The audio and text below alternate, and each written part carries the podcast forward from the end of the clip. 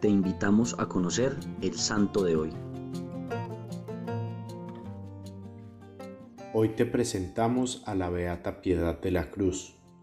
Piedad, en realidad llamada Tomasa, nació el 12 de noviembre de 1842 y fue la quinta hija de una familia que llegó a tener ocho hijos.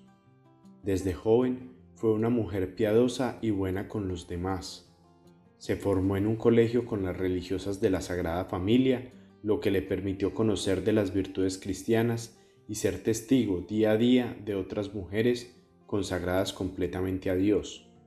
De hecho, Tomasa rápidamente supo que Dios la llamaba a ser religiosa y lo sintió con toda claridad desde el día en que hizo la primera comunión, pero su historia está lejos de ser una historia fácil o predecible.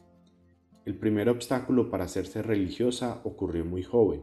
Apenas terminó su colegio, quiso ingresar al noviciado con las mismas hermanas de la Sagrada Familia con las que estudiaba, pero su padre, preocupado por un turbio contexto político de la época, no le permitió cumplir su sueño de entregarse por completo a Cristo.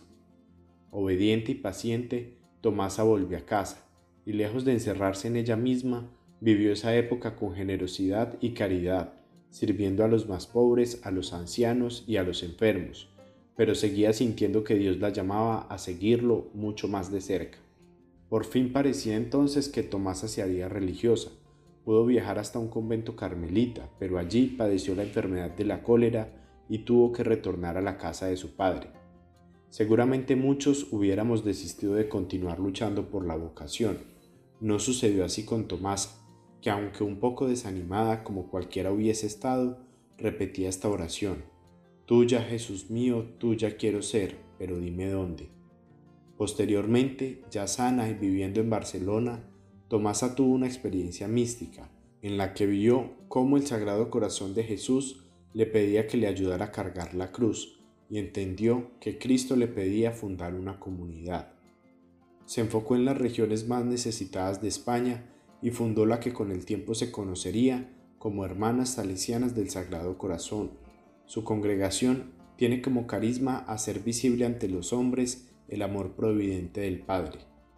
Ya como religiosa de su propia comunidad, la hermana Piedad de la Cruz, quien fue también la superiora, pudo proferir sus votos solemnes en 1915.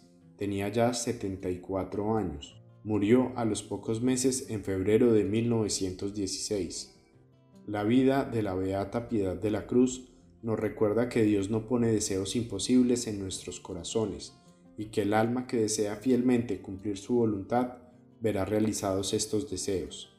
Señor, te pedimos por intercesión de la Beata Piedad de la Cruz que sostengas y acompañes a todas las almas a las que les has regalado una vocación religiosa o consagrada a ti, para que seas tú quien guíe su entrega y quien los sostenga en su fidelidad. Amén. Cristo Rey nuestro, venga tu reino.